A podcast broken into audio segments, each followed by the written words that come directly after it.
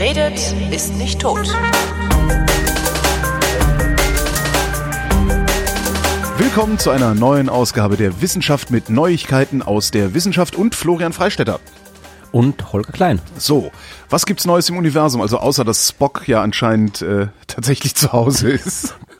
Es gibt äh, eigentlich, äh, es gibt so viel, also eigentlich habe ich überhaupt keine Zeit für Neues aus dem Universum, weil ich so wahnsinnig viel Werbung machen muss. Es ist so viel passiert in letzter Zeit. Ich habe so viele neue Dinge gemacht. Also es ist eigentlich kaum Zeit für, für, für Wissenschaft heute in dieser Folge. Das ist ja schrecklich. Also, okay, dann machst du Werbung und ich erzähle Neuigkeiten aus der Wissenschaft. Nein, ich habe auch Neuigkeiten aus der Wissenschaft. Aber äh, ich möchte diese, diese Sendung gerne beginnen mit einem äh, großen dramatischen Aufruf an die Podcast-Welt. Ein dramatischer Aufruf an die Podcast-Welt. Jetzt habe ich. Ja, also eigentlich ist es Werbung, aber ich sage, es ist ein großer dramatischer Aufruf in die Podcast-Welt, damit es besser klingt. Hättest du das vorher gesagt, hätte ich äh, hier noch irgendwie so ein Donnern und Blitzen einmischen können. Nee, nee, ich bräuchte eigentlich, ich, ich bräuchte jetzt kein Donnern und Blitzen, ich bräuchte jetzt eigentlich so diese, diese äh, patriotische Musik, die immer läuft in Hollywood-Filmen, wenn irgendwie der Präsident äh, kurz oh. nach vor der Katastrophe irgendwie, dass das Volk nochmal einschwört. Die ah, verstehe. Du meinst kurz vor der Montage, also der Präsident schwört das Volk ein und danach siehst du so ganz schnell hintereinander geschnitten, wie das Militär sich fertig macht, die Menschen genau, ihre Häuser verbarrikadieren, genau, genau. Ja, sowas, okay. Genau, das, das bräuchte ich jetzt, ja. Okay, äh, ja, dann Kannst du vielleicht nachträglich noch Genau, dann bilden sich das jetzt alle mal bitte ein.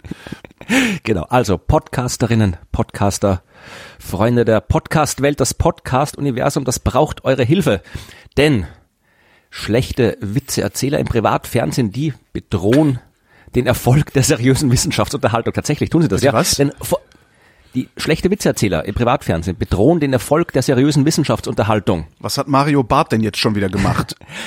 Unterbrich meine Rede nicht. Entschuldigung. Bitte, ja.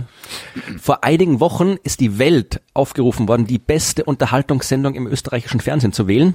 Und die Welt ist immer noch aufgerufen, das zu tun. Aber aber äh, obwohl eine so fantastische, qualitativ hochwertige, enorm lustige, also äh, schlicht einfach grandiose Sendung wie die Science Busters zur Wahl steht, liegt momentan aus unerfindlichen Gründen eine andere Sendung auf Platz eins dieses Votings, eine Sendung, in der die Wissenschaft eigentlich absolut nicht vorkommt, in eine Sendung, in der eigentlich Leute um einen Tisch herum sitzen und schlechte Witze erzählen. Und äh, das kann so nicht bleiben. Und deswegen möchte ich der Welt die Macht des Podcast-Universums zeigen und rufe alle auf, auf kabarettpreis.at zu gehen und für die einzig wahre Unterhaltung abzustimmen.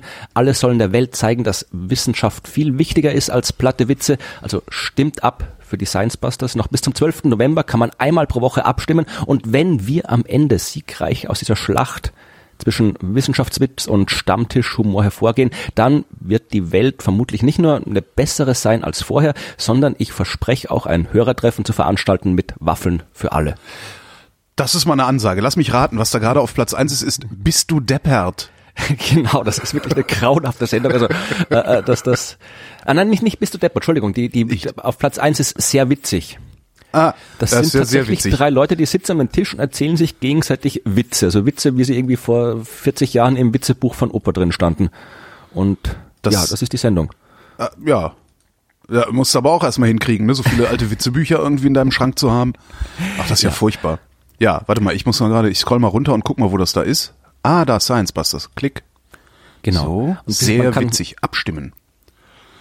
Und so, Science Busters. Ein Pro, nee, 22 Prozent. Sehr ja. witzig. 60 Prozent. Was genau. ist denn da los in Österreich? Ich dachte, da gäbe es nur Nazis. Ja, und hier, na, also ich glaube, wenn, wenn ich jetzt anfange, hier die, die, das ist ja witzig, will als Nazis zu bezeichnen, dann fliegen wir aus dem Bewerb raus. Also das, das doch nicht tue. Ja, ich nehme ein, nein, die, die werden einfach eine bessere äh, Social Media Strategie haben, das kann natürlich sein, Privatsender, ja. weswegen sie halt irgendwie öfter abstimmen. Aber. Dass das ja, überhaupt noch gemacht wird, solche Online-Abstimmungen, ist ja eigentlich ja, also, ein bisschen, nee, also dieser dramatische Aufruf war jetzt auch nicht hundertprozentig ernst gemeint. Also dieser Preis ist, glaube ich, dieser Publikumspreis, den, der ist auch, glaube ich, nicht mal dotiert mit irgendwas. Also wir kriegen nicht mal Geld dafür.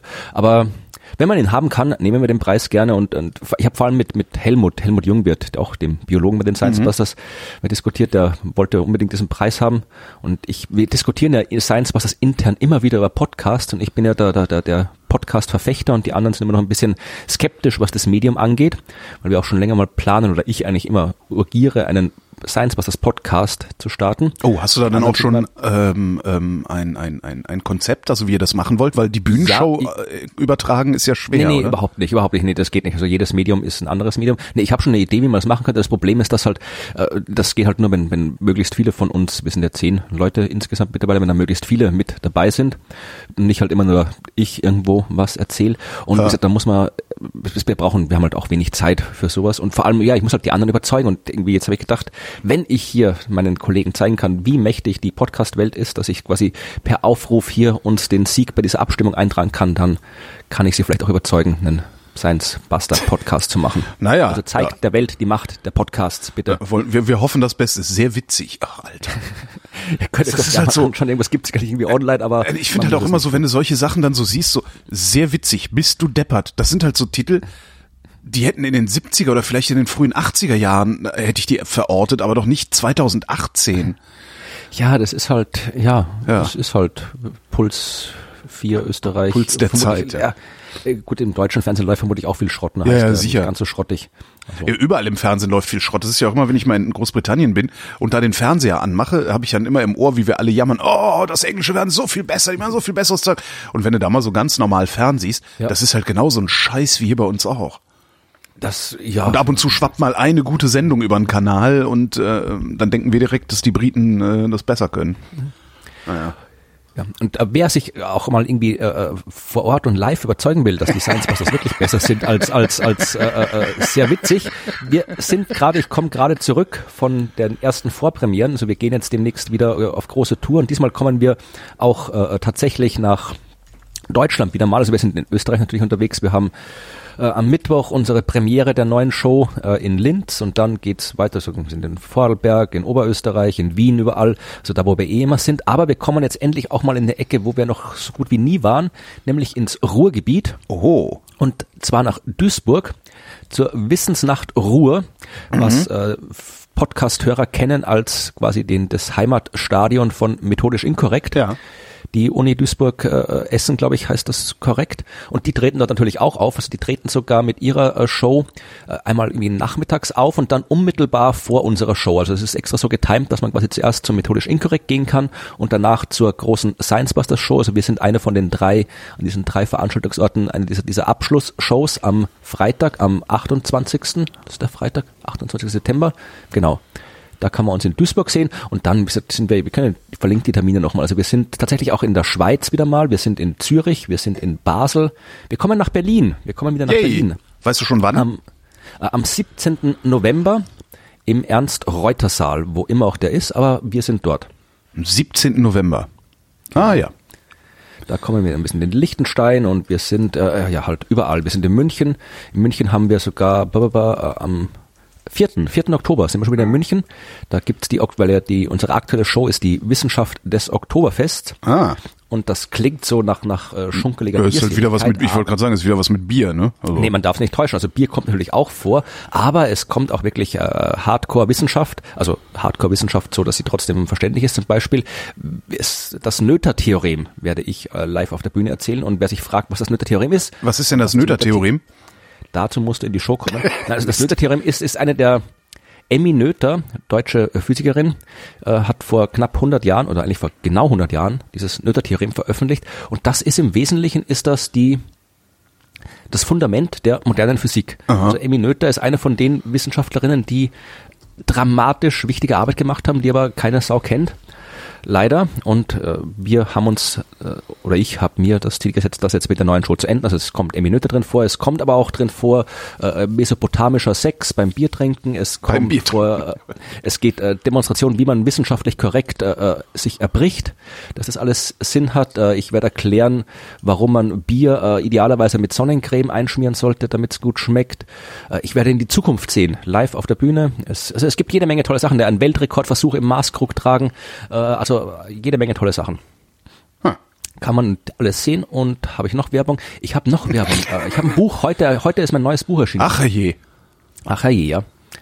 Aber da müssen wir, also wir können natürlich sehr gerne ausführlich über das Buch sprechen, aber wir haben damals äh, schon ausführlich über die Themen des Buches gesprochen, wie sie noch nicht im Buch vom vorlagen, und nämlich äh, über Stephen Hawking. Also mein neues Buch handelt Ah, ja. von Hawkings Wissenschaft. Also es ist keine Biografie von Hawking, sondern es geht um das, was Hawking erforscht hat. Und ich habe es so aufgeschrieben, oder ich hoffe, ich habe es so aufgeschrieben, nein, ich habe ich so aufgeschrieben, dass es tatsächlich, äh, dass man auch, wenn man keine Ahnung hat von Astronomie, Kosmologie, Physik einen Eindruck kriegen kann, was Hawking eigentlich gemacht hat, weil das ist ja, glaube ich, immer so das, das Ding.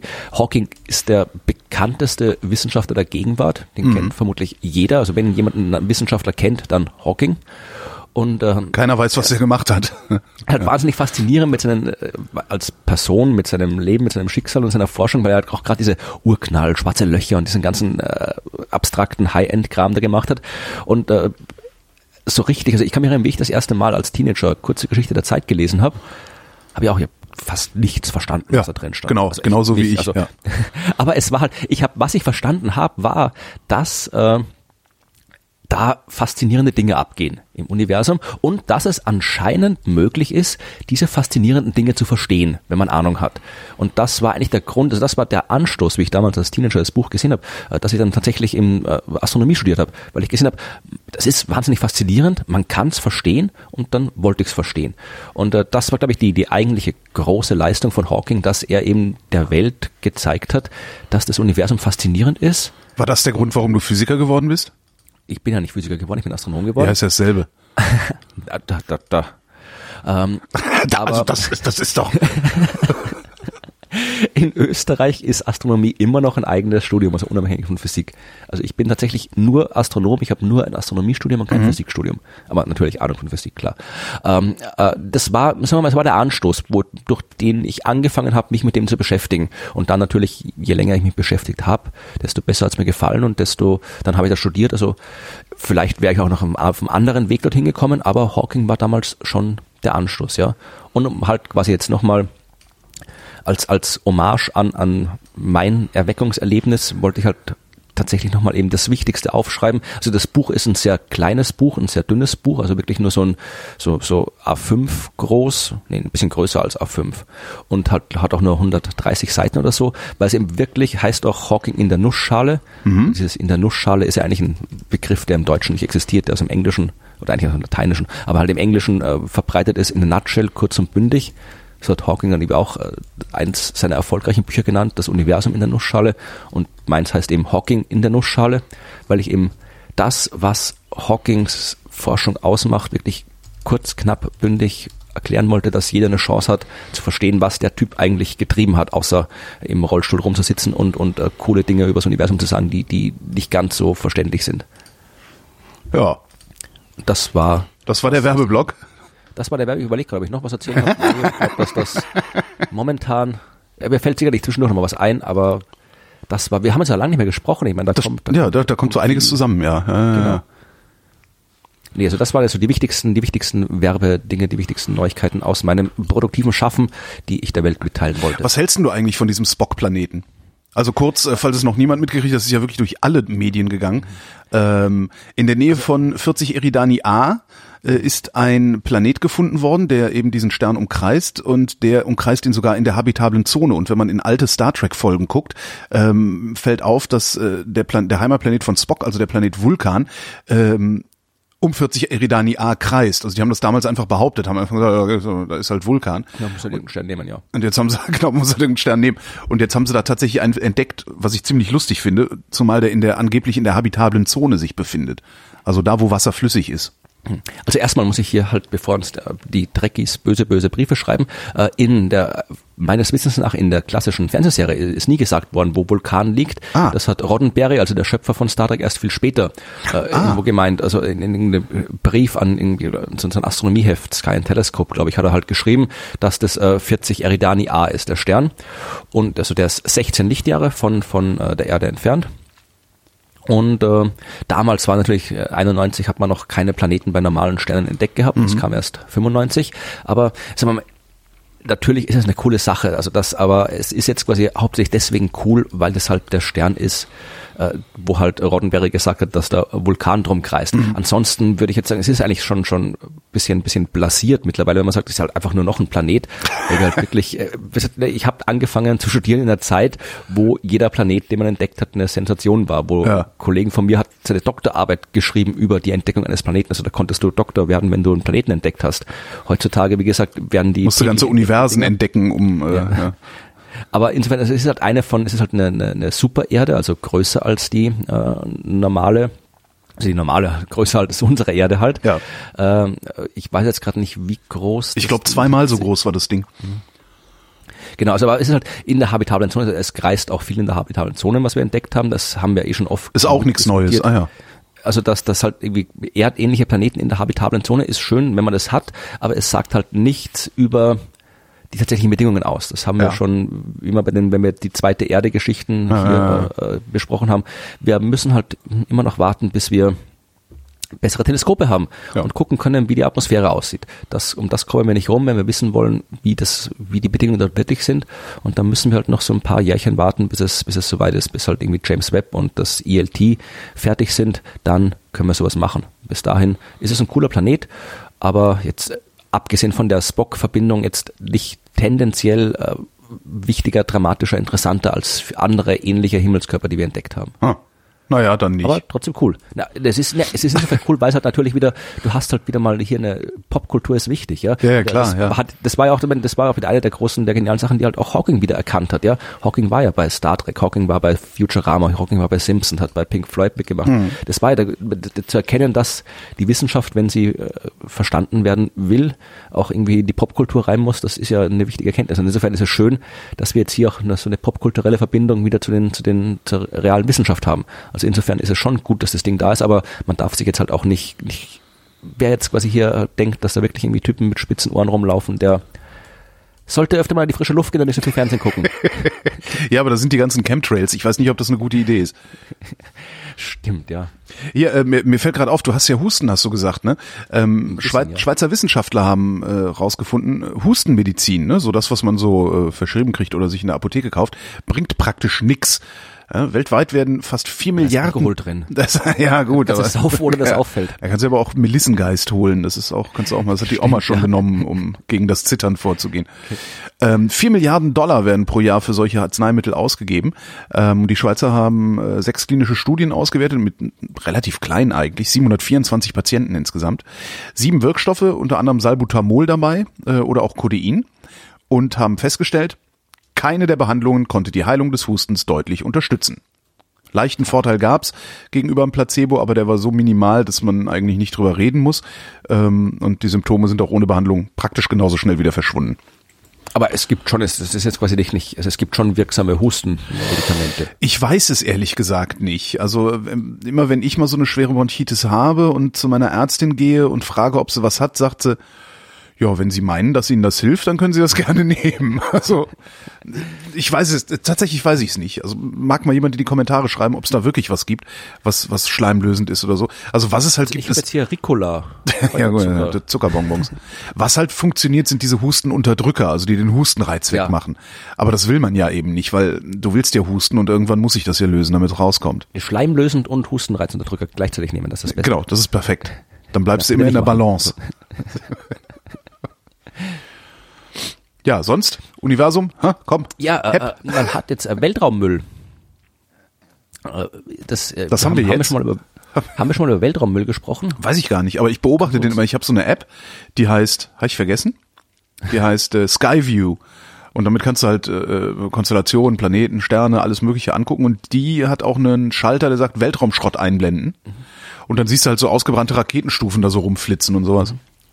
Genau, also äh, Weltraummüll ist tatsächlich ein großes äh, Problem und wird noch ein viel größeres Problem äh, werden, denn äh, wie gesagt, das jedes Mal, wenn eine Rakete hoch ist, sind ja nicht nur ausgebrannte Raketenstufen, es ist auch jede Menge Kleinschrott, der da rumreißt. Schräubchen und so. Zeug, das irgendwo, ne, nicht unbedingt Schräub, Schräubchen auch, aber halt einfach so, so Farbsplitter, die abplattern irgendwie einfach durch die... Hat, nicht, hat, hat doch auch mal einer einen Schraubenzieher verloren da oben, oder? Beim- genau, beim- hat auch, ja, eine Werkzeugtasche, es fliegt irgendwie rum mal und so weiter. Und aber vor allem ist es auch irgendwie so, äh, wenn halt, wenn du halt irgendwie Zeug im Weltraum hast, dann hast du halt diese ganze kosmische Strahlung, Sonnenwind und so weiter, dann gehen der degenerieren die irgendwann die Solarpaneele, da flackt überall so Zeug ab und so. Mhm. Also das hat sehr viel kleinen äh, Scheiß, der da rumfliegt auch, aber halt wahnsinnig schnell rumfliegt. Und äh, da reicht halt auch schon so, so ein kleines Dingelchen, äh, dass du halt dann, wenn du da mit einem Raumschiff bist, ich meine, die ISS hat ja kürzlich erst wieder ein Leck gehabt. Ja, Das ist eine ganz, das ist das ist eine absurde äh, Geschichte, wo sie dann Was sie da mit, mit Gaffertape abgeklebt haben oder sowas, ne? Ja, erstens mal das, aber das ist ja okay, so machen die das. Aber Irgendwie das- so geil, so hast so Space. Irgendwie denkst du, die hätten irgendwelche Kraftfelder, die dann, ne, so wie im Enterprise nix. Panzerband, ab dafür. Ich habe da ich, ich habe das leider nur am Rande ver, äh, verfolgt, weil ich so viel unterwegs war, aber ich habe irgendwo, glaube ich, in, in so, so, so, so ein Interview oder Funksprüche oder was sie halt da gemacht haben, wenn sie mit der Erde reden, sie gesagt haben, ja, wir haben da jetzt irgendwie ein Leck und Alexander Gerst ist ja gerade Ja. oben und äh, momentan, also wie sie halt diskutiert haben, äh, ob sie es jetzt reparieren und wie sie es reparieren und da hat der eine Russe, glaube ich, gemeint, ja gut, momentan hat Alexander gerade seinen Finger drauf und ich glaube nicht, dass das die optimale äh, Reparatur ist und jetzt äh, machen sie es halt irgendwie, irgendwie besser. Und ich glaube, das, das Wilde war, dass die Geschichte, dass sie jetzt festgestellt haben, dass es eben vom höchstwahrscheinlich irgendwie kein äh, Meteoriteneinschlag, also Mini-Mikrometeoriteneinschlag war, sondern dass es eher halt irgendwie wie, gebohrt ausschaut. Also dass es irgendwie ein Russe, dass das halt quasi von innen einer halt einfach irgendwie einer dran gebohrt hat. Was? Ja. Wie von innen nach außen geht der Schaden. Ja, es, es war irgendwie, ich war keine Ahnung, ob kann auch jetzt sein, dass ich hier, hier Fake News verbreite, Geil. aber äh, ich habe das irgendwo gesehen, dass sie halt wirklich gemeint haben, dass das irgendwie Sabotage oder irgendwie sowas sein kann. Ich schau mal kurz, ob ich jetzt hier spontan Wie soll das finde, denn? Also das ist doch, das ist doch völlig bescheuert. Naja, es gibt halt irgendwie, Pfusch äh, führte auf Leck zu ISS, schreibt jetzt die, die Süddeutsche.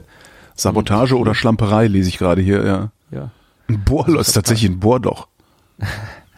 Also, keine Ahnung, gut, die sind doch, äh, auch Astronauten können mal irgendwie durchdrehen. Also, wer weiß, was da abgegangen ist im Weltall. Guter Gott. Das ist dann so wie lautlos im Weltall, weißt du, äh, ich spreng das jetzt alles.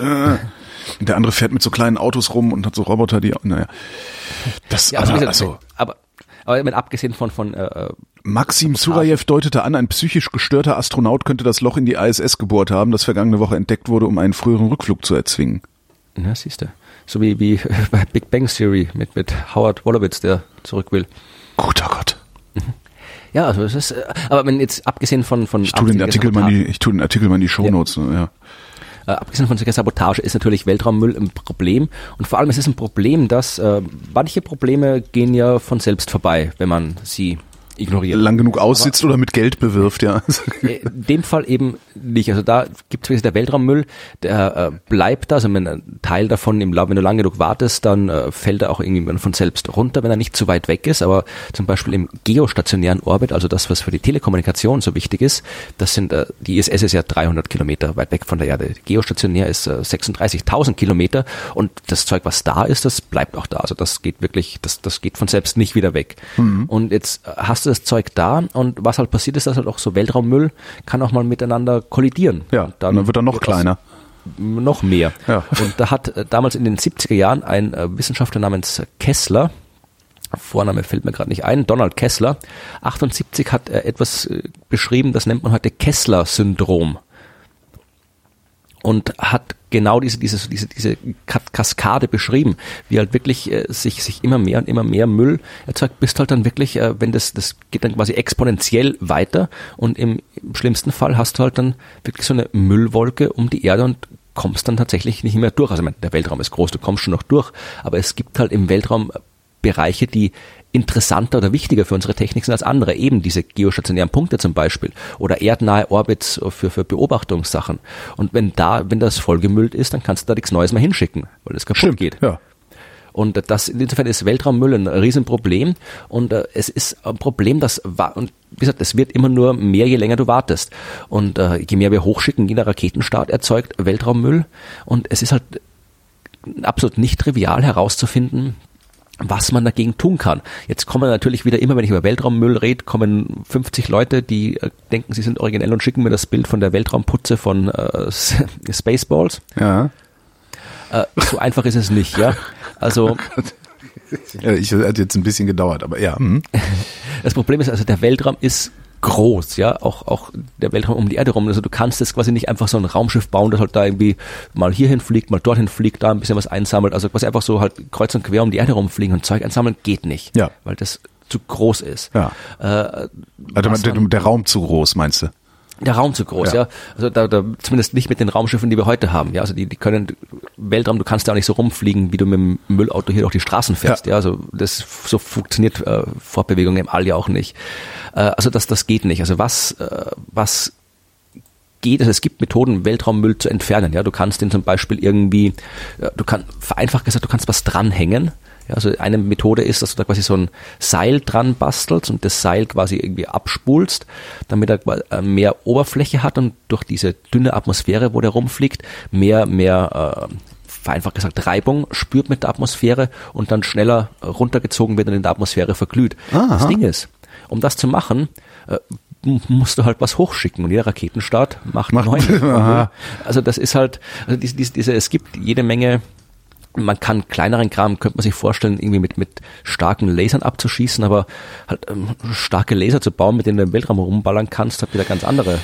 Ja, das weckt Begehrlichkeiten auf der. Erde, würde ich dann mal sagen. Ja, also das, also es ist gar nicht so, es ist halt äh, wirklich schwer, was dagegen zu tun. Also drum sind ja äh, mittlerweile auch äh, es gibt auch keine wirklichen, wirklichen Gesetze meines Wissens nach zu dem Thema. Also viele, bei den, bei der Europäischen Weltraumagentur ist es auf jeden Fall so, dass du halt, wenn du was hochschickst, musst du, glaube ich, mittlerweile äh, nachweisen, dass du auch das wieder entsorgen kannst. Also du musst halt, vereinfacht gesagt, immer ein bisschen Treibstoff übrig halten, Ja. um das Ding am Ende entweder in die Atmosphäre oder ganz weit weg von der Erde zu schießen. Was natürlich, es ist halt ein wirtschaftliches Problem, weil wenn da Aber ganz weit weg ist doch auch nur eine Umlauf, also kommt doch irgendwann zurück. ja, aber wenn, wenn du das nicht, also wenn du wirklich das, diese Friedhof-Orbits äh, nennt man die, Ja. die sind halt wirklich, die sind halt so weit weg, da, da, da stören die nicht und die Okay. kommen auch, also wenn du weit genug weg bist, dann, dann, dann bleiben die da auch. Also da ist keine Atmosphäre mehr, die den irgendwie, äh, wo die Bahn ändern könnte, dass der wieder kommt. Also, aber das Problem ist halt, es ist ein wirtschaftliches Problem, weil die meisten Satelliten sind ja keine wissenschaftlichen Satelliten, sondern das ist Wirtschaft, ja, Erdbeobachtung, Ja, ja. Telekommunikation und so weiter.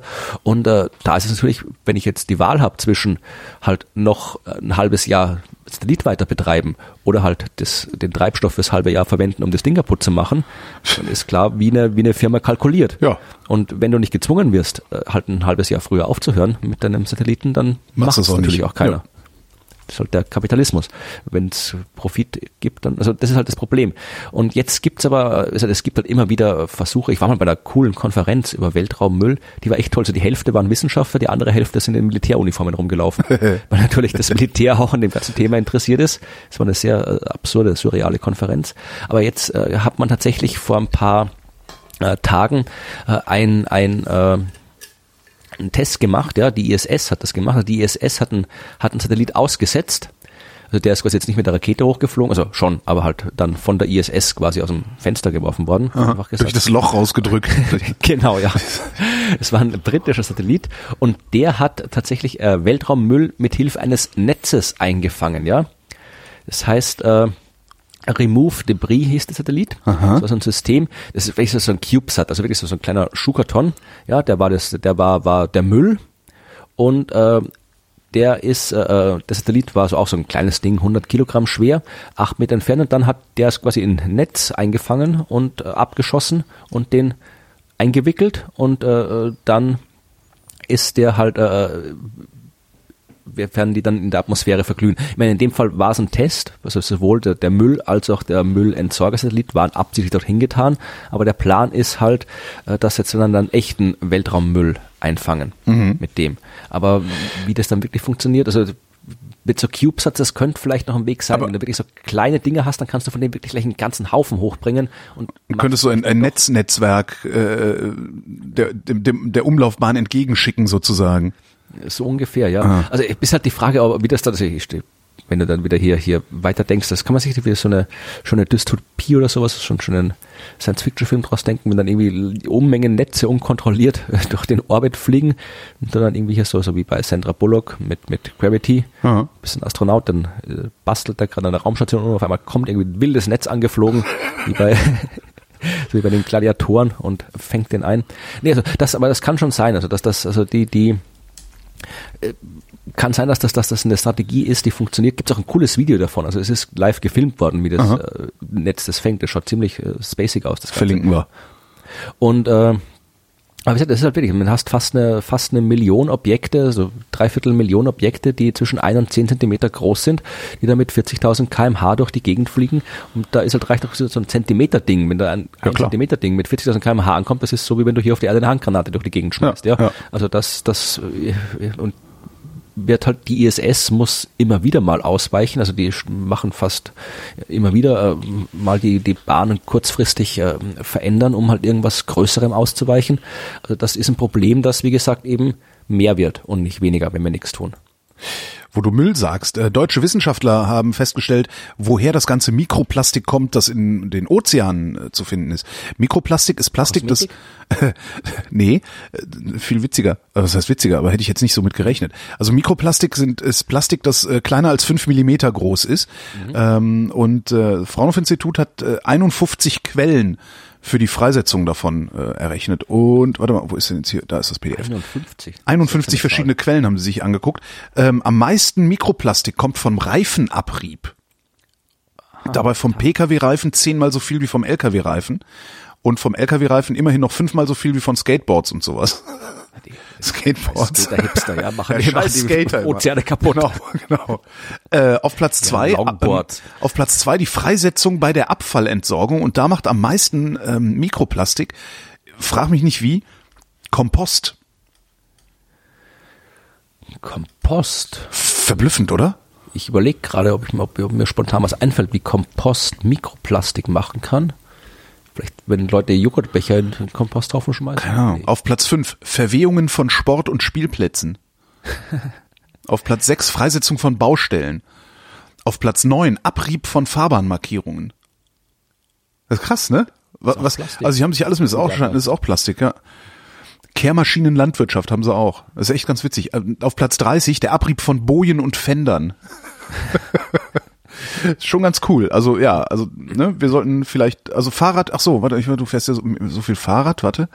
Fahr, ah, jetzt habe ich diese Tabelle weg. Also ich- Wo ist denn hier? Fahrräder. Jahr Ähm, also Fahrräder machen 15,6 Gramm Kap A, äh, was auch immer. Also äh, Reifenabrieb insgesamt, also Pkw machen 1000 und Fahrräder 15,6. Das heißt, äh, es ist alles noch im Rahmen mit den Fahrrädern. Äh, ich Was auch immer das jetzt für eine Einheit war, ist mir auch egal. Ich habe äh, tatsächlich, ich frage, ob das auch mindestens so, obskure Quellen sind. Äh, ich hab Verbrauch im Jahr fünf bis sechs Paar Laufschuhe und ich brauche halt deswegen immer neue Laufschuhe, weil halt die Sohlen irgendwann mal weg sind. Also der ganze, der ganze Abrieb von den Sohlen, irgendwann sind die Sohlen platt. So, also du meinst, ich sollte da noch mal reingucken in die in diese Arbeit? Äh, Ich, da, ich, da Laufschuhe auch noch drin sind. ich schau mal, während du was was anderes Interessantes erzählst, gucke ich noch mal, ob ich da äh, Turnschuhe finde. Ja. Genau. Äh, wir können nochmal über Asteroiden reden. Ach, Haben wir über Asteroiden gesprochen? Nee, noch gar nicht. Äh, Diesmal noch nicht, nee. In, in einer der letzten Folgen habe ich auf jeden Fall schon über Hayabusa 2 erzählt. Ja. Bin Ziemlich sicher. Die Raumsonde, die japanische Raumsonde, die auf dem Weg zum Asteroid Ryugu ist oder eigentlich jetzt schon angekommen ist äh, vor einigen Wochen bei Ryugu, wo auch das DLR äh, eine Landeeinheit namens Mascot hat, dieses Ding, was da so, diese, dieser Schuhkarton, der über den, die Oberfläche hüpfen wird. Ähm, das wird am 3. Oktober passieren, diese äh, Landung. Äh, da sind wir übrigens in Vorarlberg bei den Science Busters, fällt mir gerade ein, um wieder Werbung zu machen am 3. Oktober. Äh, nein, also diese Landeeinheit Mascot wird am 3. Oktober landen, aber jetzt schon die, die äh, Raumsonde selbst, Hayabusa 2, die hat auch Landeeinheiten mitgehabt, zwei kleine Rover. Und die sind tatsächlich äh, vor zwei Tagen, glaube ich, auf dem Asteroid gelandet. Ja, die haben ein bisschen den langweiligen Namen äh, Rover 1A und Rover 1B. Aber trotzdem haben sie Kameras und trotzdem sind sie gelandet. Und da gibt es halt, es gibt äh, bei Twitter, äh, Twitter-Account von Hayabusa 2 hat da ein wahnsinnig geiles Bild gepostet, wie du halt siehst, dieses Ding im Anflug auf den Asteroid kurz vor der, oder eigentlich von der Oberfläche. Also es schaut so aus, ja, wie, wie, es ist richtig, eigentlich wie aus einem Science-Fiction-Film, so mit Lens, Flare und so, so, so Bewegungsunschärfe, also ziemlich geiles Bild, also wissenschaftlich vermutlich äh, jetzt nicht so wertvoll, aber äh, die beiden Dinger sind jetzt gelandet, also wir sind wieder auf einem Asteroid gelandet. Seit langem Zeit wieder mal auf einem Asteroid drauf mit, äh, Kameras mit Bildern und wenn dann eben in ein paar Wochen am 3. Oktober, also ich ist es eigentlich schon übernächste Woche, Ja. am 3. Oktober, äh, dann auch noch Mascot, Nee, das nächste Woche. größere Landeding landen wird, dann werden wir noch geilere Bilder kriegen. Und dann haben wir auch noch irgendwie Osiris Rex, die NASA-Sonde, die auch auf dem Weg schon fast bei ihrem Asteroiden angekommen ist. Also es, wir werden im Ende des Jahres jede Menge geile Asteroidenbilder bekommen im Laufe der, der nächsten Wochen und Monate. Der Abrieb von Schuhsohlen ist auf Platz 7 noch vor dem Abrieb von Kunststoffverpackungen. Na, guck. Ja. Das ist alles laufe nur deine Schuld. Dann lauf ich, genau. Ja, eben, mit dem hab Fahrrad die- machst du hab- viel. Fahrradfahren ist hab macht viel. Genau, Fahrradfahren macht viel mehr Sauerei als äh, Joggen. Genau. Aber was Fahre ich jetzt nur noch mit Holzreifen genau. und barfuß laufen. Ähm, hier noch was zum Thema Ernährung, das haben wir auch gerne mal dabei. Polnische Wissenschaftler haben äh, ähm, 24.000 Probandendaten untersucht ähm, und haben geguckt, wie verhält sich eigentlich Low-Carb-Ernährung zu Herzkrankheiten. Okay. Äh, stellt sich raus, äh, wer sich Low Carb ernährt, hat eine um 32 Prozent erhöhte Gesamtsterblichkeit. Ähm, also Gesamtsterblichkeit. Äh, Risiko äh, Todes infolge einer Herzkrankheit ist sogar um 51 Prozent. Wie ist Gesamtsterblichkeit definiert? Also schon Na, die- stirbt nur ein Teil von mir oder? Nee, die, äh, äh, das ist eine gute Frage. Gesamtsterblichkeit. Na, ich vermute mal, dass sich das auf die, auf die Population, ähm, Okay. ne? äh, tödliche Durchblutungsstörung Störung des Gehirns äh, steigt, steigert Low Carb äh, um 50 Prozent und Krebs als Todesursache steigert Low Carb um 35 Prozent. Der Witz ist, die Übergewichtigen über 55 Warte mal, nochmal. Die nicht übergewichtigen über 55 sind besonders gefährdet, wenn sie sich Low Carb ernähren. So rum. Also Esse ich doch gleich mal eine Kartoffel. dünne über 55-Jährige. Ähm, die Wissenschaftler sagen, kurzfristig ist das eine sehr gute Idee, äh, um, um Gewicht zu verlieren, Blutdruck senken oder, oder Zuckerhaushalt äh, zu kontrollieren. Langfristig äh, stehen sie mit einem erhöhten Sterberisiko im Zusammenhang, wissen aber noch nicht, woher es kommt und spekulieren nur ein bisschen rum, ähm, sagen, eventuell kommt es daher, dass ähm, Low-Carb-Leute äh, nicht genügend Ballaststoffe und Mikronährstoffe zu sich nehmen. Ach krass, oder? Hätte ich nicht gedacht, dass Low Carb lang, langfristig eher ungesund zu sein scheint. Ich habe noch nie Low Carb, also ich, äh, ich, habe jetzt noch so, so, eine, so eine spezielle Low Carb Diät oder irgendwie sowas Ernährung habe ich noch nie gemacht. Also Ja, es gibt ja, ja so dieses Atkins Paleo. Ja, ich kenne das schon, ja klar.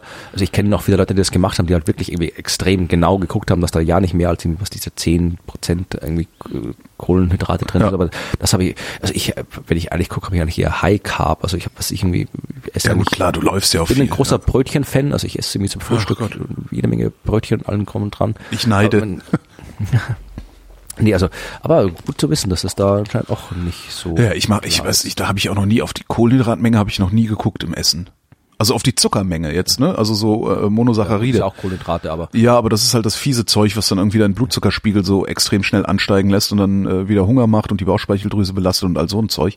Und da habe ich mir irgendwann mal von meiner Freundin abgeguckt, die sagt immer, mehr als 10% Zucker ist erklärungsbedürftig. So, und das finde ich eigentlich eine ganz gute Regel. Also wenn ich irgendwie so ein, so ein verarbeitetes äh, Lebensmittel habe, ähm, das Zuckerwatte. mehr als, genau, das mehr als 10% Zucker hat, muss ich schon einen guten Grund haben, das zu essen. Sprich, Bonbon oder ja, Zuckerwatte. Geht halt nicht anders. Aber halt in so einem normalen, wenn du, wenn du dir im Supermarkt was zu essen hast, ist ja überall so viel, furchtbar viel Zucker drin in diesem Zeug. Ja. stimmt, ja. Gehen wir wieder in den Weltraum. Wieder in den Weltraum. Ja, ich habe heute, heute wirklich nur Weltraum. Sehr gut. Ich habe jede Menge anderen Kram. Nämlich Österreich, Österreich, Wiener. Wiener Studenten wollen mit einer Rakete bis in 100 Kilometer Höhe vorstoßen. Ähm, ja. Ja. äh, und Also, wollen die da drin sitzen, während die das machen? nee, oder? das wollen sie nicht. Das, äh, das Space Team der Technischen Uni Wien, ja, das will einen Rekord brechen. Und zwar wollen sie höher fliegen als alle bisherigen europäischen Studenten und Amateurteams. Ja, also es sind halt wirklich so, jetzt also so, so halt kleine Raketen, ja, also wirklich jetzt keine, keine Dinger, wo du irgendwo was reintust, einfach nur eine Rakete, die nichts anderes tut als hochfliegen und wieder runterkommen, je nachdem. Äh, aktuell hat den Rekord äh, Stuttgart. Stuttgart. Okay. Stuttgart hat auch gerade die äh, Busmeisterschaften, die Bus-Europameisterschaften gewonnen. Wie gewinnt man den bus ja, musst du mal bei, bei den Kollegen rbb24.de, die, die haben, die haben dann einen Bericht drüber gemacht. Äh, irgendwie waren hier in Berlin, ich habe das auch nur die Überschrift gelesen, irgendwie waren also hier in Berlin. Bus fahren oder ja, genau so, Bus haben so oder Wetteinparken und sowas alles. Das muss wohl ganz spektakulär sein. Ich hätte es mir gerne angeguckt, aber ich habe es zu spät mitgekriegt. Wer kann so beschleunigen, dass möglichst viele Fahrgäste umkippen? Genau, sowas in der Richtung. Stuttgart, ja, scheint der neue Geheimtipp zu sein. Ja, also äh, 2016 ist in Stuttgart, äh, äh haben die 32 Kilometer äh, geflogen, äh, Uni Stuttgart Studenten. Ja. Und die Wiener wollen halt jetzt 100 Kilometer hochfliegen. Ich, ich hätte nicht gedacht, dass das so kompliziert ist. Ich dachte, du machst einfach viel Treibstoff und ab dafür. Ja, im Prinzip ist es das, aber es ist halt dann im Detail halt trotzdem knifflig, also das zu bauen, weil du hast irgendwie Aerodynamik und du bist unten und äh, du musst halt irgendwie dann auch den Treibstoff halt, das ist äh, es ist tatsächlich nicht mehr, hat möglichst viel nach oben geben, aber du brauchst äh, Stufen natürlich, wenn du so hoch willst, weil wie gesagt, die wollen 100 Kilometer hoch. Und das ist die sogenannte Karman-Linie, falls du von der schon mal gehört nee, hast. noch nie. Weil es ist ja schwer zu sagen, wo der Weltraum anfängt. Das ist ja eigentlich ein fließender Übergang. Ja. Also wie gesagt, ab, haben wir gerade gehabt beim Weltraummüll, Atmosphäre, Restatmosphäre hast du dann noch in den 300, 400.000 Kilometer Höhe. Sonst würden die Dinge ja da nicht von selbst langsam irgendwie abstürzen mit der Atmosphäre. Also da gibt es keinen Punkt, wo jetzt quasi wirklich hier die Atmosphäre aus ist und der Weltraum anfängt. Aber äh, darum ist es auch schwierig zu definieren, wann du jetzt im Weltall bist, wie damals hier hier der der der der andere Österreicher da von vom Luftballon runtergehüpft ist aus 30 äh, genau, Kilometer ungefähr. Der übertreten hat, weswegen ja der Sprung ungültig genau. war. Ja. genau, ja. Der Fehl, ja, ach Gott, dieser, den will ich gar, da muss ich nur wieder ärgern über den, diesen komischen Ehrentyp, der mit seinen, seinen äh, faschistischen äh, Anwandlungen und irgendwie äh, Österreich braucht eine Diktatur. Ja. ja. Der, der, hat so viel, der, dem ist auch irgendwie was geplatzt. der, als er da runtergesprungen ist, ja, genau. ist ihm der Ballon geplatzt. Aber jedenfalls, äh, der war ja, hieß es auch über, ja, und der springt aus dem Weltall. Nee, das waren halt auch nur 30 Kilometer oder irgendwie sowas. Also die einzige Grenze, die man wirklich halbwegs vernünftig definieren kann für Weltall, ist eben diese Karman-Linie bei ungefähr 100 Kilometer, Aha. weil das ist äh, die Grenze. Also wenn, wenn du ein Flugzeug hast, kommt das, äh, da müsste das in dieser dünnen Atmosphäre so schnell fliegen, dass es noch wirklich aerodynamisch fliegen kann, dass es schon die Geschwindigkeit hat, die du einfach brauchst, um da halt einfach im Orbit zu sein. Ja. Also ab dem Punkt ändert sich quasi, ist die Physik, ändert sich die Physik von Aerodynamik auf Himmelsmechanik. Mhm. Ab dem Punkt. Und das nimmt man halt oft als Definition für Weltraum. Und äh, das ist eben 100 Kilometer und da wollen die hin vom Space Team der TU Wien.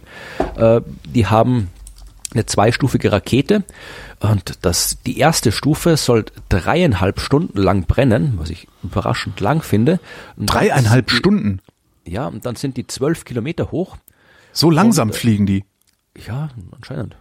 Ich und dann wird hab da immer die so, ich habe immer so diese, ne, so äh, äh, richtig große Raketenstarts, die fliegen doch ratzfatz irgendwie da hoch. Ja, da, vielleicht ist das auch ein Tipp für den Artikel. Das kommt mir auch. Entschuldigung, ja, äh, Sekunden. Entschuldigung. Ah, okay. Blödsinn. Das ja, ist ja sonst. Ja, bei dem Satz habe ich mich gerade. Langsamste Rakete der Welt äh, gebaut.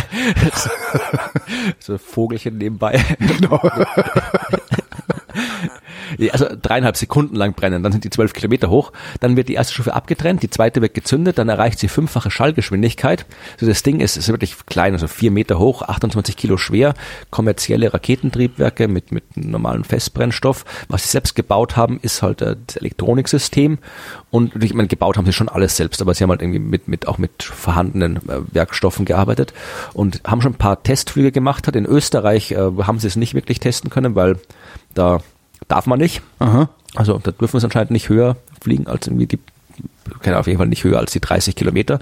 Deswegen sind sie jetzt in Nevada, wo das geht, mhm. und äh, ja, gucken, ob das geht. Also der Start ist eigentlich äh, jetzt die Tage. Ich weiß nicht, ob es schon erschienen ist, äh, ob schon gestartet ist. Also irgendwann hier jetzt die Tage müsste das eigentlich sein.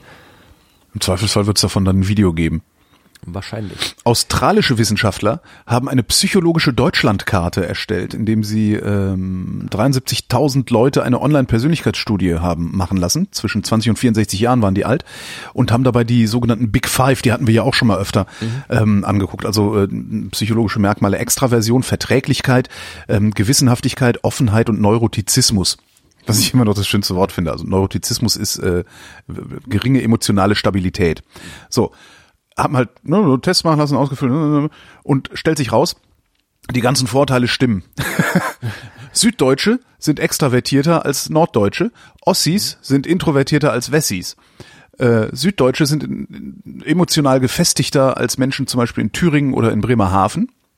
Auch sehr schön, äh, Zitat, in der Regionalverteilung von Neurotizismus sind wir auf eine Zweiteilung Deutschlands gestoßen, die überraschend klar der historischen Limes-Linie entspricht, mit niedrigeren Werten südlich des Limes. Mit anderen Worten, die Römer, die Römer haben gemacht, dass die Süddeutschen weniger äh, instabil sind. Das finde ich einen ziemlich abgefahrenen Zusammenhang. Ich weiß nicht, was das bedeutet, aber äh, also kann, kann das sein, dass dadurch, dass damals schon, also dass südlich des Limes schon länger geordnete Verhältnisse herrschen, dass die dadurch weniger neurotisch sind?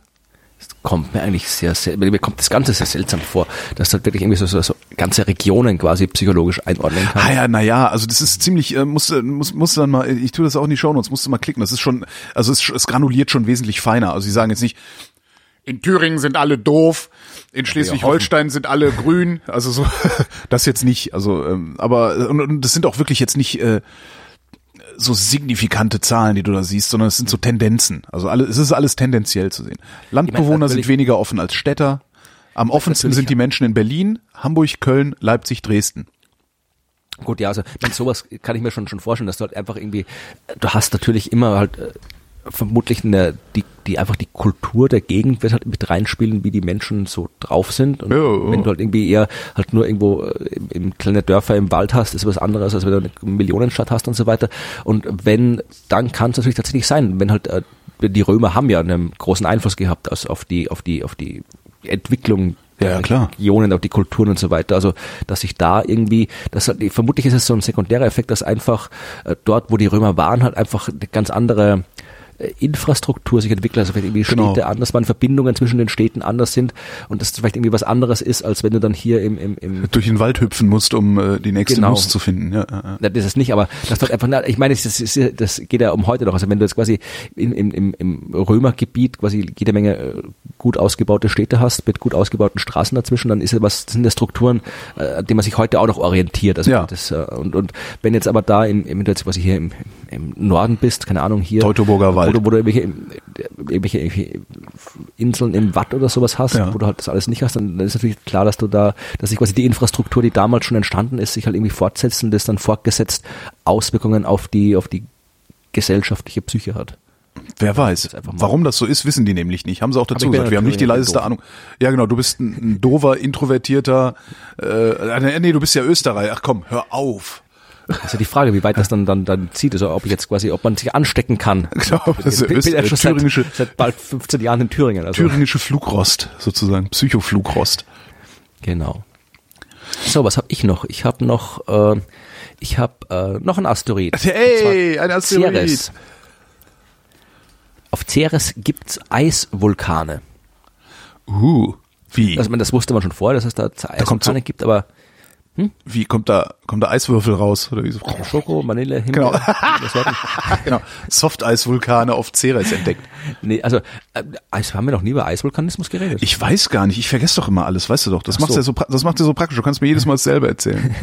Nee, Also äh, Vulkanismus ist klar, was das ist, ja, haben wir Ja. auf der Erde auch. Ist quasi äh, ganz vereinfacht gesagt, äh, geschmolzener Krempel, geschmolzenes äh, Gestein aus dem inneren Planeten Ja. kommt an die Oberfläche. Aber geschmolzenes Eis ist ja Wasser oder Shake, je nachdem aus welche Geschmacksrichtung. Also, Ja, und das Ding ist, äh, äh, das, was, also das, äh, es gibt halt Himmelskörper, so so wie die Erde, die sind halt große felsige Himmelskörper. Wir haben eine Felskruste äh, mit einem Gesteinsmantel und einem Metallkern. Ja. Sowas kriegst du aber nur, wenn Himmelskörper groß genug sind. Ja, kleine Himmelskörper, die haben eben, äh, die haben, das sind eher so wie Ceres oder auch manche Jupitermonde äh, oder Pluto, das sind Eis, eisähnliche Himmelskörper oder Eiskörper, da keinen offiziellen Namen dafür, die haben halt, ähm, die sind umgekehrt, also die haben einen Gesteinskern und rundherum eine Eisschicht, ja. vereinfacht gesagt wieder, ja. Und äh, also du kannst fast sagen, also wir haben, wir haben quasi in der Mitte Metall, außenrum Stein und oben drüber Wasser in Form der Atmosphäre. Aha. Und die haben halt quasi einfach eins weniger, ja. Die haben innen drin Stein, oben drüber Wasser und dann nix. Jo. So jetzt vereinfacht gesagt, weil die halt auch viel kleiner sind. Und aber die Prozesse, diese geologischen Prozesse, die können dort genauso stattfinden. Ja, du hast natürlich im Inneren des Planeten, wenn da doch noch vielleicht ein bisschen äh, Metall drin ist, mit ein bisschen radioaktiven Elementen, kriegst du ein bisschen Hitze aus Inneren. Du kannst äh, Wärme kriegen über Gezeitenkräfte, wenn da Ja. ein größerer Planet in der Nähe ist. Das ist bei den Jupitermonden der Fall, dass die quasi durch die Gezeitenkraft, die Jupiter ausübt, auf die Monde äh, auf, quasi durchgeknetet werden, aufgewärmt werden. Das heißt, äh, darum hast du ja bei vielen sicher Himmelskörper, wie eben auf äh, dem auf Europa oder Enceladus, die Monde von äh, Jupiter und Saturn, hast halt unterirdische Ozeane, weil halt das Wasser, das quasi den Mantel des Himmelskörpers darstellt, äh, halt dann auch geschmolzen ist, so wie bei uns der Mantel der Erde auch geschmolzen ist. Nur dass halt dort geschmolzenes Eis hast, also Wasser, und bei uns geschmolzenes Gestein, also Magma. Aber die Prozesse sind die gleichen. Also auch da kann halt dann durch Spalten oder anderen Graben halt dieses geschmolzene Eis, Wasser nach oben kommen und dann hast du Eisvulkanismus, Kryovulkanismus. Und das haben wir schon auf, auf vielen Himmelskörpern entdeckt, äh, Kryovulkanismus, also eben auf, äh, ich weiß gar nicht, wo es das erste Mal war, auf Enceladus, glaube ich, in dem Saturnmond. Wir haben es auf Europa gefunden, Spuren davon. Äh, wir haben auf äh, Pluto, auf Titan, auf Triton. Das heißt, es ist nichts Besonderes. na, es ist nichts, es ist schon was Besonderes. Also geologische Aktivität ist immer was Besonderes, weil das natürlich dann, äh, aber es ist halt was, was häufig auftritt. Ja, weil geologische Aktivität ist ja auch was, was äh, ja, Himmelskörper verändert. Also das ist einfach nicht nur ein Stein, der durch die Gegend fliegt, sondern eine Welt, die sich, die sich verändert. Und jetzt hat die NASA, nachdem ja äh, auch Ceres, dieser große Asteroid im, äh, zwischen Mars und Jupiter im Asteroidengürtel, nach der ja auch äh, vor einigen Jahren von einer Raumsonde untersucht worden, die extra dorthin geflogen ist. Das war nur eine Ceres-Mission, Dawn hieß die, und die hat den halt jahrelang vermessen, kartografiert und so weiter. Und jetzt haben wir, hat die NASA eine äh, Kryovulkan, also Eisvulkankarte gezeigt. Ja, also äh, wo halt da wirklich siehst, dass halt da bis jetzt hat man gewusst, okay, da einer ist auf jeden Fall dort und die haben halt jetzt eine, eine ganze Karte, und wirklich viele, viele, äh, ich glaube ein paar, paar Dutzend Eisvulkane sind da drauf auf der Karte. Also in der letzten Milliarden Jahre, schreiben die, hat sich etwa alle 50 Millionen Jahre ein neuer Vulkan gebildet. Mittlerweile haben sie 22 schon kaputte, also mittlerweile 22 mittlerweile weitgehend zerflossene Eisvulkane mit Durchmessern von 16 bis 86 Kilometer. Hat man jetzt dort gefunden. Ja. Also, Was habe ich denn da noch Interessantes zu erzählen? Ich habe überhaupt nichts aus dem Weltraum. Ich hätte was über Choleriker.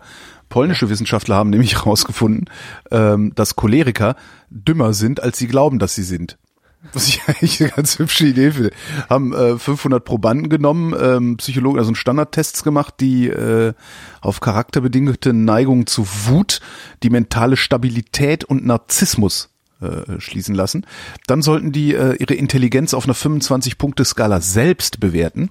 Danach mussten sie dann einen objektiven Intelligenztest machen. Stellt sich raus, wer zu Wut neigt, hält sich öfter für besonders intelligent. Super, oder? also äh, und und wer wer ähm, also wer Testergebnisse hatte, die auf narzisstische Charakterzüge schließen äh, ließen, äh, haben ihre Intelligenz auch besonders hoch eingeschätzt und vor allen Dingen überschätzt und zwar regelmäßig überschätzt und sagen äh, sagen die Forscher, es könnte sein, dass äh, sich bei Narzissten mit der Zeit eine Neigung zu Wut entwickelt, weil ihnen bewusst wird, dass es einen Unterschied zwischen der eigenen Wahrnehmung ihrer eigenen Großart ihrer, zwischen der eigenen Wahrnehmung ihrer eigen gebildeten Großartigkeit und ihren tatsächlichen Leistungen und Errungenschaften gibt. Schreiben wir aber zu. Äh, Bisher bleibt dieser Erklärungsansatz Spekulation. Finde ich Gibt es eigentlich auch super. Leute, die, die, die, die ihre, ihre, die sich quasi nicht, äh, es sind alles, die sich quasi immer überschätzen. Gibt es auch welche, die sich unterschätzen oder die sich halt richtig einschätzen? Muss ja theoretisch auch geben. Das gibt's mit Sicherheit auch. Normale Leute halt. Ja, einfach, das aber gibt ja auch, es gibt ja auch das genau das Gegenteil, das sogenannte Imposter-Syndrom. Kennst du das? Ja, ja, eh, gut, klar. Da Ja, stimmt, das- hast du recht, ja. Also das ist äh, dann genau das Gegenteil. Ja. Aber das ist eine schöne Überleitung. Imposter-Syndrom. Ähm, Lass mich raten, ein Asteroid, der keiner ist. haha, Der einer ist, aber von sich glaubt, er wäre keiner. Fast. Also ein Asteroid, von dem Leute immer wieder besagen, es soll keiner sein. Nämlich Pluto. Pluto, da war er wieder. Was ist jetzt passiert? Ist er gewachsen? Darf er jetzt doch wieder mitspielen? Nee. Also ich war ja auch, ähm, ich glaube, da haben wir auch gar nicht drüber geredet. Ich war ja auf der, äh, im August, Ende August, Nee, wir haben uns nicht mehr gesehen seit Ende August. Äh, ich war auf der äh, großen Tagung der Internationalen Astronomischen Union. Uh. Also die Generalversammlung, die alle drei Jahre stattfindet. Die war diesmal in Wien. Das ist halt wirklich die weltgrößte Astronomiekonferenz und ich war da halt irgendwie zwei Wochen und habe da halt äh, geschrieben drüber in meinem Blog und in Zeitungen, was halt da alles für coole Sachen passiert. Und äh, die Internationale Astronomische Union ist ja quasi die wie soll man sagen, die, die, eigentlich ist ein Verein, der halt, wo, wo sich halt die Astronomen dieser Welt organisieren. Mhm. Hat eine ziemlich interessante Geschichte, äh, die ich jetzt aber gar nicht im Detail erklären will. Und äh, die ist halt dafür da, solche Dinge festzulegen, wie was ist ein Planet, ja, oder legt halt irgendwie so halt, ja, welche Koordinatensysteme man verwendet. Also einfach die ganzen, die schaut halt darauf, dass alle Astronomen von den gleichen Dingen reden, wenn sie die gleichen Dinge sagen. Ja, solche Sachen machen Jo. die internationale Astronomie und So Sachen festlegen halt, ja. Genau, ja. Als Standardisierungs, äh, Richtig, Ne? genau. Ja. Und da, die hat eben 2006 eben tatsächlich äh, diese Definition für Planeten eingeführt, äh, nach der eben Pluto dann keiner mehr war. Äh, da gab es dann eben auch auf, in der, auf der Konferenz in Wien äh, noch einen Vortrag über halt die ganzen geschichtlichen Hintergründe dieser damaligen äh, Reklassifizierung. Äh, Wie gesagt, ich bin ja, habe ich schon oft genug erzählt, ich bin ja der Meinung, dass es sowieso, äh, dass Pluto eh nie als Planet definiert hätten sollen. Also das war halt damals, wenn man einfach damals, wie man entdeckt hat und auch lange Jahre danach, äh, die Masse nicht richtig bestimmen konnte und gedacht hat, das Ding ist viel, viel größer als es ist. Dann hat man gesehen, okay, das ist ein kleines Drum mitten in, inmitten anderer kleiner Trümmer. Also das, was wir Asteroid nennen, genau der gleiche Prozess, der auch damals in den, im 19. Jahrhundert bei Ceres schon passiert ist. Ja, Ceres hat man entdeckt, gedacht, das ist riesengroß, das Ding, hat es Planet genannt, war aber nicht riesengroß, sondern war klein. Dann hat man jede Menge andere Trümmer gefunden, den Asteroidengürtel und dann hat man alle Asteroiden genannt. Also das ist jetzt kein Prozess, der einmalig ist, aber in dem Fall gibt's halt bei Pluto, seit der 2006 eben als korrekterweise eben nicht mehr als Planet erkannt wurde, dass man diesen Fehler korrigiert hatte, gibt's halt immer wieder Leute, die ähm, Das er muss noch machen. ein, ein Planet sein. warum eigentlich? Was, was haben die für ein, äh, also ich verstehe überhaupt nicht, was ist denn da, ist das nicht egal?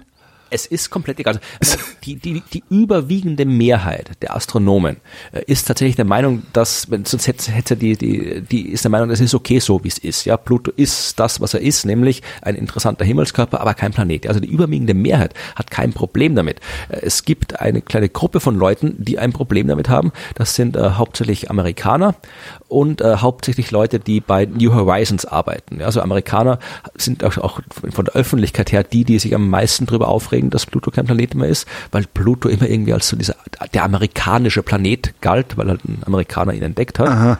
Der einzige Amerikaner, der einen Planeten entdeckt hat. Also im Sonnensystem. Also anderswo haben Amerikaner jede Menge Planeten entdeckt. Und äh, darum waren die halt dann sehr angepisst in der Öffentlichkeit. Und äh, es gibt halt immer noch ein paar Leute und vor allem auch die Leute, die halt die New Horizons Mission machen, diese coole Mission, die uns halt 2014 die ersten Bilder von Pluto gezeigt hat. Und äh, die, der, der, der Chef äh, der, dieser äh, New Horizons Mission, Alan Stern heißt der, genau. Der ist halt einer von denen, die halt ständig immer wieder erzählen, dass, dass Pluto doch gefälligst ein Planet sein sollte. Und dann gibt es halt immer wieder Arbeiten, wo es halt äh, sagen, ja, und nach den und den Erkenntnissen sollten wir das eigentlich sagen. Und dann wird das halt in den Medien leider immer wieder, also Astronomen sagen, Pluto muss wieder ein Planet sein und ist Pluto bald wieder ein Planet. Einfach nur, weil ein paar Astronomen Weil einer, weil einer das Gegenteil behauptet, äh, ist direkt was umstritten, ne? Ist ja so ein Das Medienmechanismus. Ding ist halt, äh, das Ding ist halt, es ist halt, es gibt ja keine neuen Argumente. Also Pluto ist so wie er ist. Wir wissen, wie Pluto ist. Wir wissen, wie die Umgebung von Pluto ausschaut. Also da gibt es jetzt nichts, was sich großartig ändern kann. Also es ist in dem Fall, im Wesentlichen läuft es immer wieder darauf hinaus, die Argumentation dieser Pluto-Planetenbefürworter. Pluto ist Vielleicht kann. Donald Trump da was machen. Ja, ja, beschießen. Genau, einfach Pluto. Pluto ist halt, es läuft immer darauf hinaus, dass sie sagen, Pluto ist rund, deswegen soll er ein Planet sein. Das ist im Wesentlichen, wenn man alles, den ganzen, ganzen Rest rundherum wegtut, der nichtssagend ist, dann ist es, äh, läuft es darauf hinaus, Pluto ist rund. Und wenn du, wenn du sagst, das, dann hast du halt wirklich, rund ist viel im Sonnensystem. Rund sagt noch nichts aus. Äh, das, das, da hast du halt irgendwie ein paar hundert Planeten. Was die halt immer veran Sie sagen jetzt in der neuen Arbeit wird gesagt, ja, äh, es gibt ja bei der bei der aktuellen Planetendefinition dieses Kriterium, dass äh, das immer so ein bisschen schwer zu verstehen ist. Ein Planet muss seine Umlaufbahn freigeräumt haben.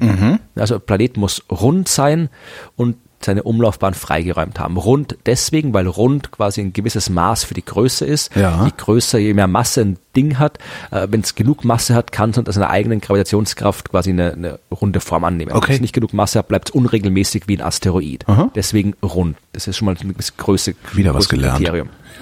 Und äh, das mit dem Freiräumen heißt halt, dass du eben äh, nicht so wie Pluto mitten in einem Asteroidengürtel sitzen solltest äh, und noch klein sein, weil äh, das äh, im Wesentlichen ist ein Kriterium, das auf die Entstehung hindeutet. Ja, wenn du äh, Planeten hast, die entstehen, dann hast du am Anfang vereinfacht gesagt eine große Scheibe um den Stern herum mit lauter Asteroiden, also Planetesimale. Mhm. Und das klumpt dann irgendwann. Das klumpt dann vereinfacht gesagt zusammen. Du kriegst dann halt an bestimmten Orten in dieser Scheibe immer größere Objekte und wenn die groß genug werden, dann können die quasi mit ihrer Gravitationskraft fangen die an, da aufzuräumen. Ja, also die, die schmeißen ein paar von den Objekten in ihrer Umgebung raus, ein paar andere fangen die vielleicht als Monde ein, wieder ein paar andere knallen auf den Planeten drauf, sodass du am Ende halt das kriegst, was wir halt haben. Halt Planeten, Merkur, Venus, Erde, Mars, Jupiter, Saturn, Uranus, Neptun und an bestimmten Orten zwischen den Planeten, halt eben äh, außerhalb von, von Neptun und zwischen Mars und Jupiter,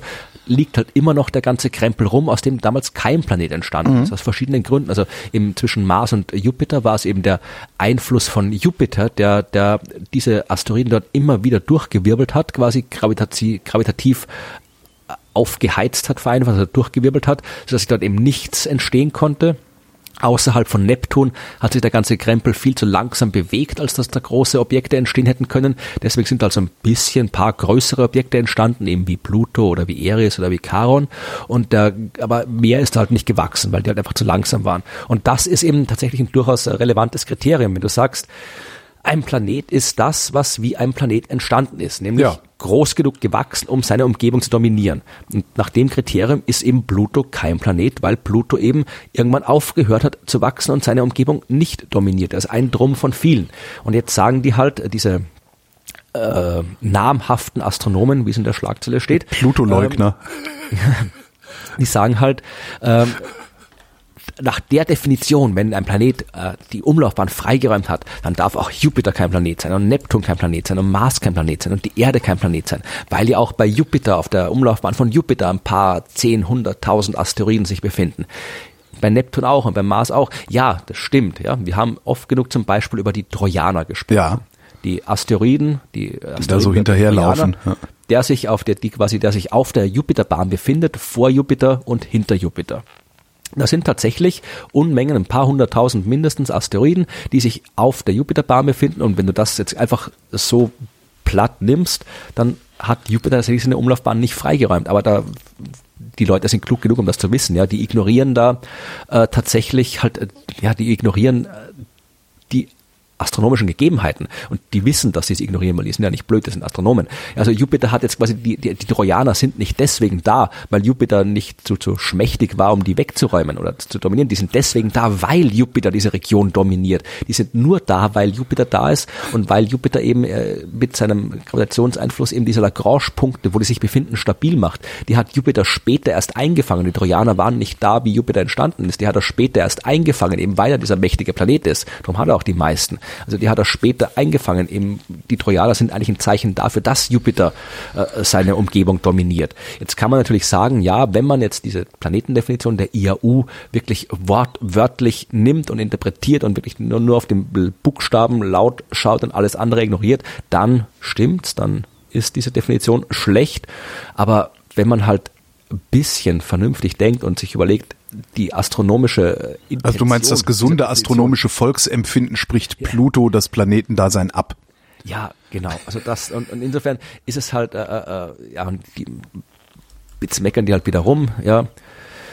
Das sind, die IAU besteht hauptsächlich aus Leuten, die Galaxien und Sterne erforschen. Ja, es ist Blödsinn. Da sind genauso viele andere halt auch dabei, die Planeten erforschen. Also die jetzt bei der IAU-Tagung waren Unmengen Planetologen-Leute dabei. Ja, also die, die, ja. Ich weiß, warum du so angespannt bist. Ja, Das haben nämlich finnische Wissenschaftler festgestellt. Was? Weil ich Thüringer bin. Nee, weil, äh, nee, das haben finnische Wissenschaftler festgestellt. Das ist wieder eine Forschung aus dem Bereich ähm, Binsenweisheit, die äh, mal wieder ein bisschen bestätigt wurde. Finnische Wissenschaftler jedenfalls haben festgestellt, dass Urlaub das Leben verlängert. Wahrscheinlich musst du mehr Urlaub machen.